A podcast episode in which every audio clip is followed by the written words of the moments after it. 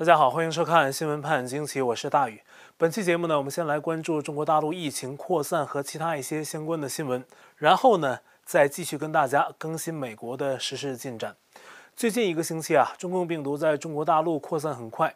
截至一月八号，按照当局的说法，河北省会石家庄的一个区变为高风险区，另外还有六十三个中高风险区，分别在河北的其他地区以及北京、辽宁、黑龙江。河北省上周宣布进入战时状态，省会石家庄从一月六号到八号这么三天时间哈，一共检测出了三百五十四例阳性。到了九号上午八点，石家庄市已经隔离了相关人员一万一千七百零八人，启动了一百二十处隔离点。照这个事态发展下去啊，不知道当地会不会建造方舱医院。但是呢，一种被称为闪测方舱的东西出现在石家庄市，这不是用于治疗和安置病患，而是用于快速的核酸检测，说是要解决当地检测设备和人员不足的问题。而且这个闪测方舱一进入石家庄啊，根据大陆新华社的报道，它就开始马不停蹄，二十四小时运转。这从侧面反映出啊，当地疫情扩散的规模。一月九号，石家庄市要求全市居民居家隔离至少七天。上午开始啊，当地的公交、地铁、出租全部停运，继续封城。而继河北邢台下辖的南宫市封城之后，一月九号，邢台全市也采取封城措施，全市居民同样要在家隔离七天。以上两个城市要求全体市民不流动、不聚集、不出社区和村庄，两市总计约一千八百万人被禁止流动。有石家庄航拍视频显示啊，当地宛若空城。河北的邻居山西省某地开始用泥土封锁了与河北省往来的公路。二零二零年初，湖北的记忆被唤醒，封城来得很突然。石家庄当地百姓来不及储存食物和生活用品，在微博上发出了很多抱怨之声。比如有人说：“真是够了啊！城市里谁家储存一周的粮食呢？没菜没油，奶粉也供不上，打电话超市也打不通，光喊加油挺住就够了吗？”也有人担心这个七天过后会不会又来七天。而在河北省的其他地区，也有人向海外媒体透露自己在疫情中的遭遇。有时啊，麻烦还不是疫情本身造成的。比如河北沧州的南皮县，我看有一位村民啊向大纪元透露，自己一家被村干部要求强制隔离，但是呢，他很担心自己和家人会在强制隔离时被传染。但是按照当地政策，他们必须隔离。如果拒绝呢，公安会强制介入。特别是那些从外地返乡的有几千人，他们的家人都要连着一起啊集中隔离。如果不去呢，连生活物资的供应啊都受到影响。这是在河北的情况。那么在内蒙古的赤峰市，当地一月八号宣布进入战时状态，所有大型的娱乐活动都被停止，全市各类人员非必要啊都不可以外出，还喊出了什么“打一场人民战争啊，滚好自己人”等社会主义的口号。在陕西省会西安，还有这么一个案例啊，有九个人呢，十二月二十八号去河北参加了一趟婚礼，结果呢，婚礼上有确诊患者，他们都成了密切接触者。西安当局使用了大数据监控追踪到这九个人，回到西安就被调查了，而且呢，与他们相关的上千人都被隔离。其中一位西安的李女士就被涉及了，原因是这九个人回西安之后啊，一起坐了一趟西安地铁的二号线。当时与他们同在这趟列车上的六百人被列为 B 类的接触者，李女士当时也在车厢内，被列为 C 类的接触者。那当时是一月四号，元旦假期刚过，结果上午十一点多呢，这位李女士呢就收到了疫情防控中心的电话。一开始呢，她以为是骗子，但是呢，那边接下来讲得很清楚，说他们是通过大数据查到她的李女士几点上的车，车厢上有哪些人。这些都说得一清二楚。那这是市里的卫生部门给她打的电话。那么他很震惊啊，震惊的是中共的大数据监控做到这种程度。随后他的遭遇就是健康码变红，那救护车响着笛声啊，直接到他所在的小区，把他拉走到一间酒店集中隔离，而且还得自费。他刚到酒店就交了一千九百元，隔离十四天，食宿每天是一百元，另有五百元押金。这是在中国的西安哈。那从大数据追踪到把人拉去隔离的一个细节案例，事件尤其看得出中共对民众的这种大数据监控做得很细。在北京用于监控的摄像头尤其多。根据海外公司 Surfshark 的报告，当地摄像头数目高达一百一十五万个，是世界上最多的城市。而当前的疫情呢，在中国大陆其他地区也扩散迅猛。最近两周，从东北的黑龙江东宁啊、绥芬河、大兴安岭部分地区、黑河、辽宁的大连、沈阳、营口，再到北京、天津、河南的安阳、宁夏的灵武，以及四川全省、安徽全省，都先后进入了疫情的战时状态。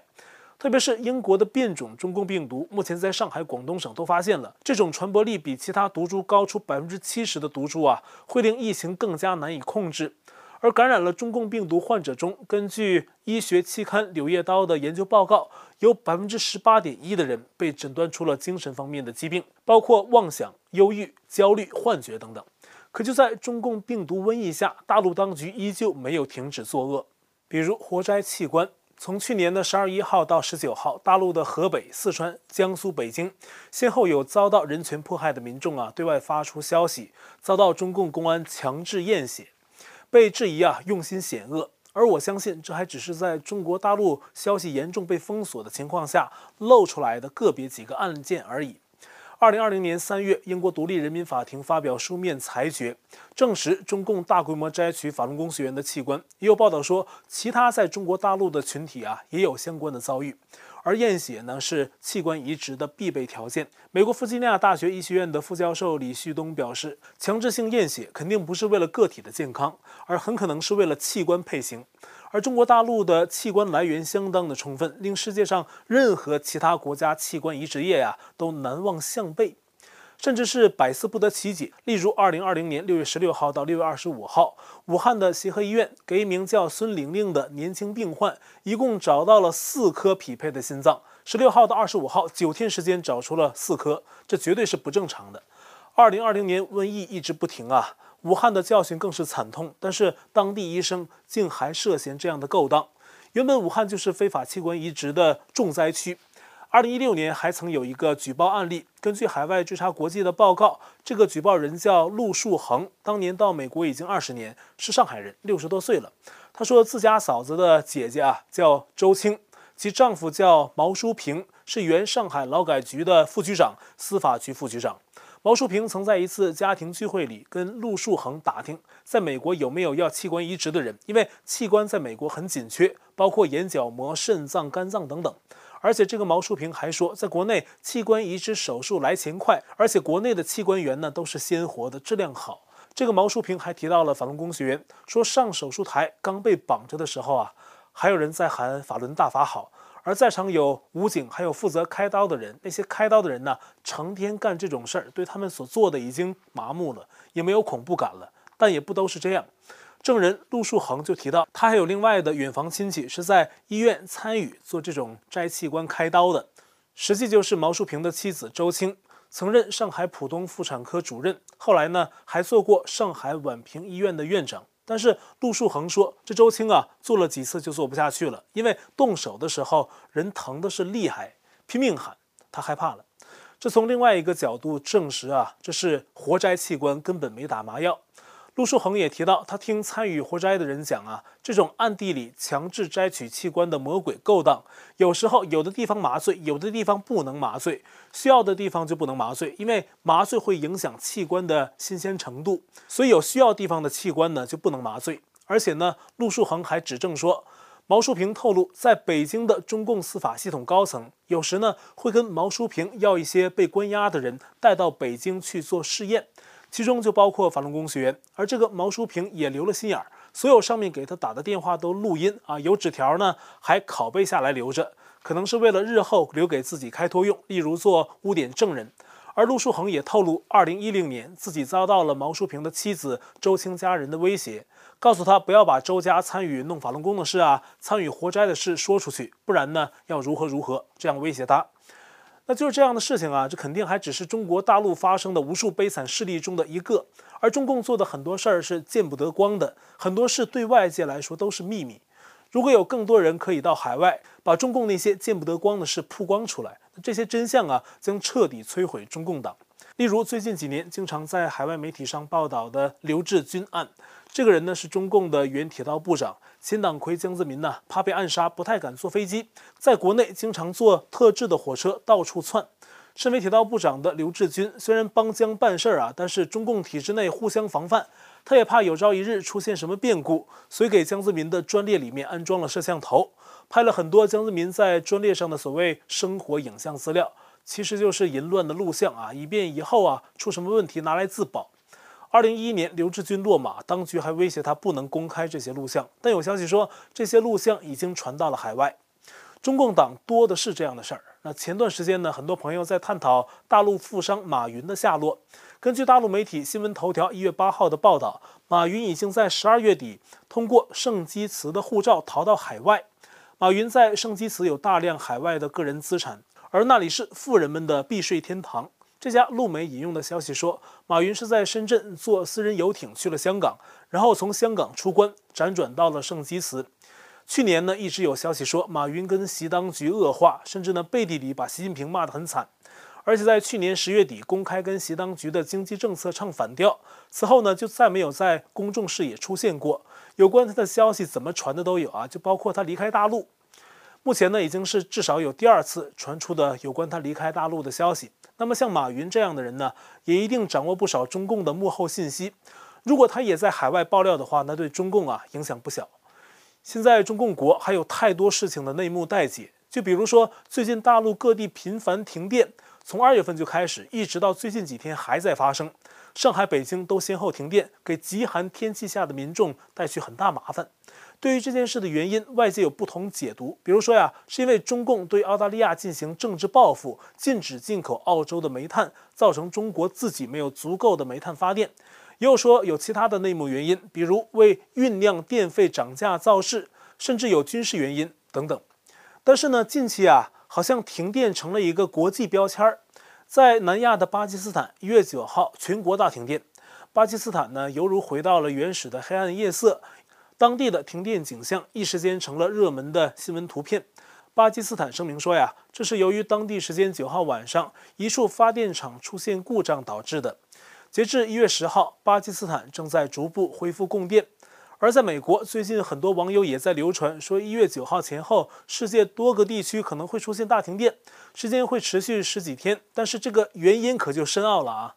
大家可能都看到了相关的消息，都是来自美国民间的传言，不是大媒体的报道。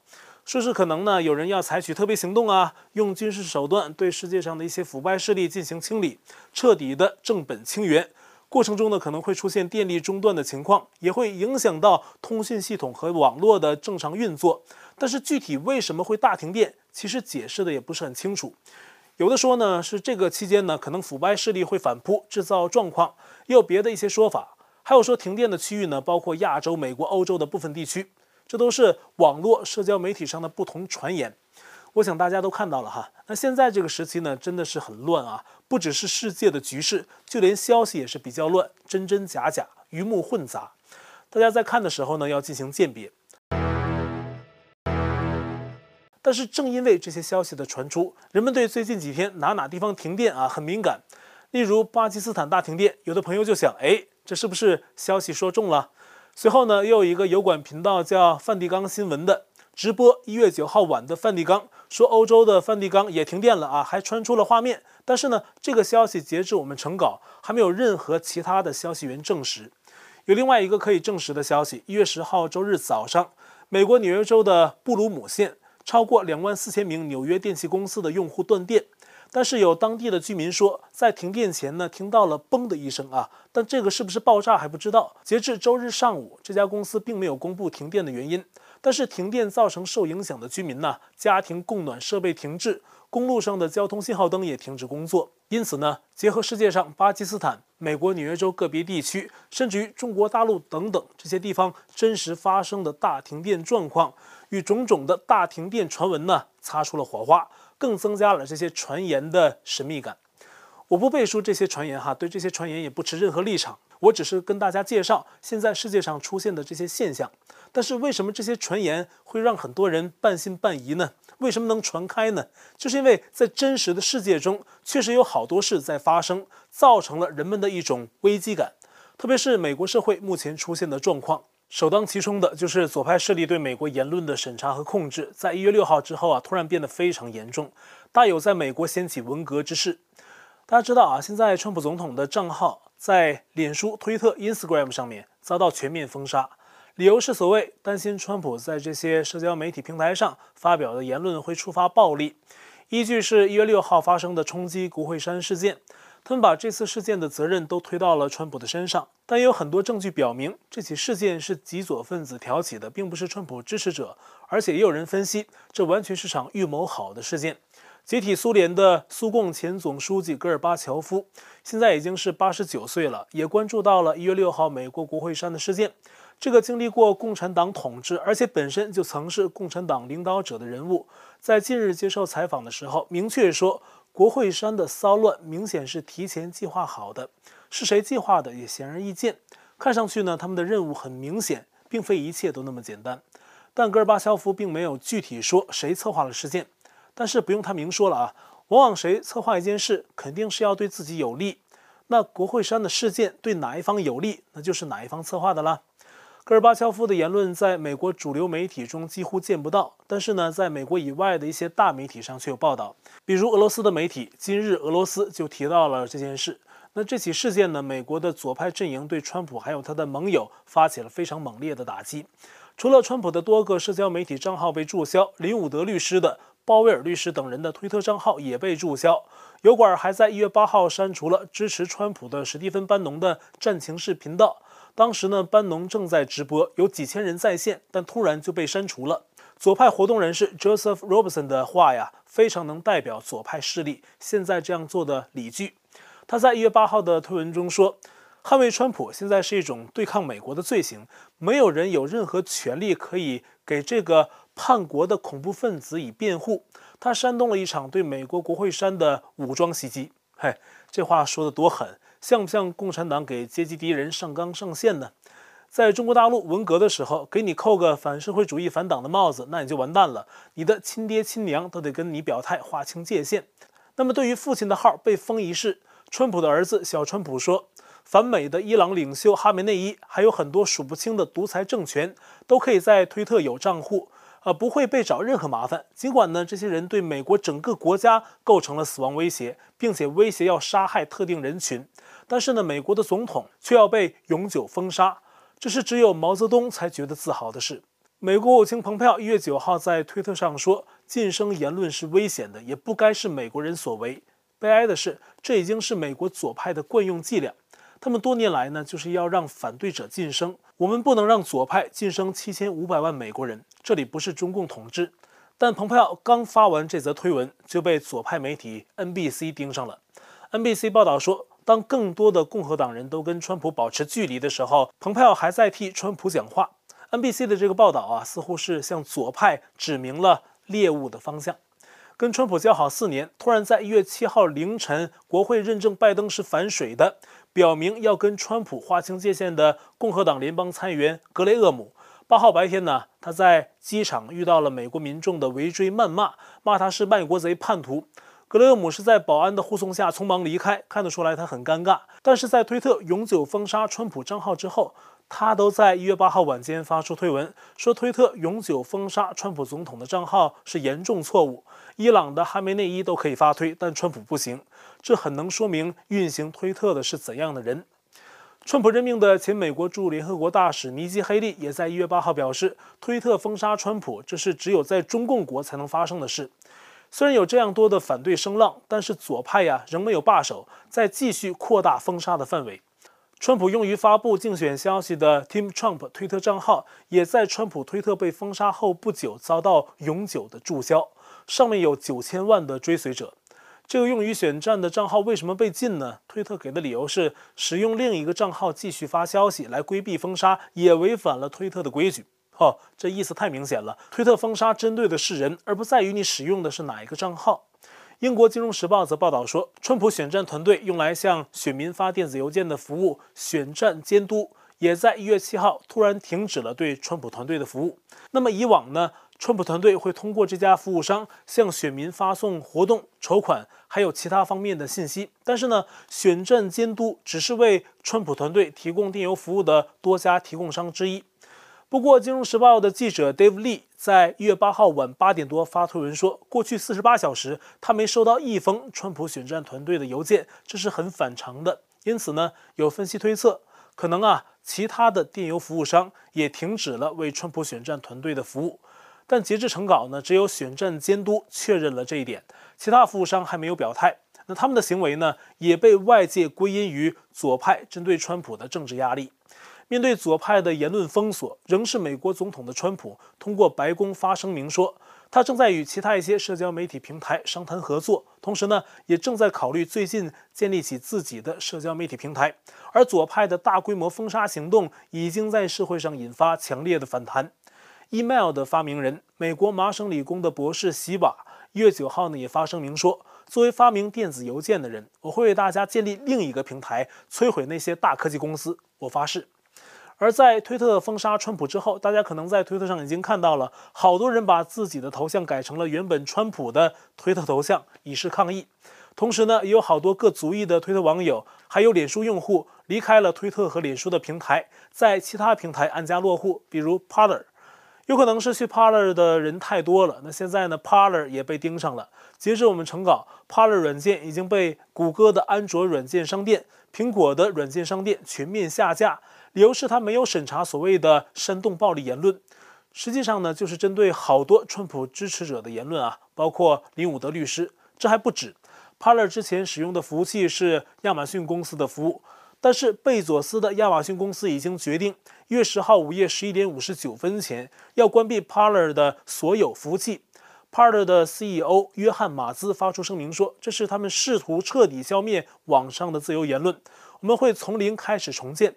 Parler 有可能在互联网上有一周时间没法正常运作，但是呢，他已经为这种情况做好了准备，不再依赖亚马逊的基础设备，设立了裸机产品。”不过，根据一月九号的新消息，Parler 可能在压力下删掉了林伍德律师的一则推文。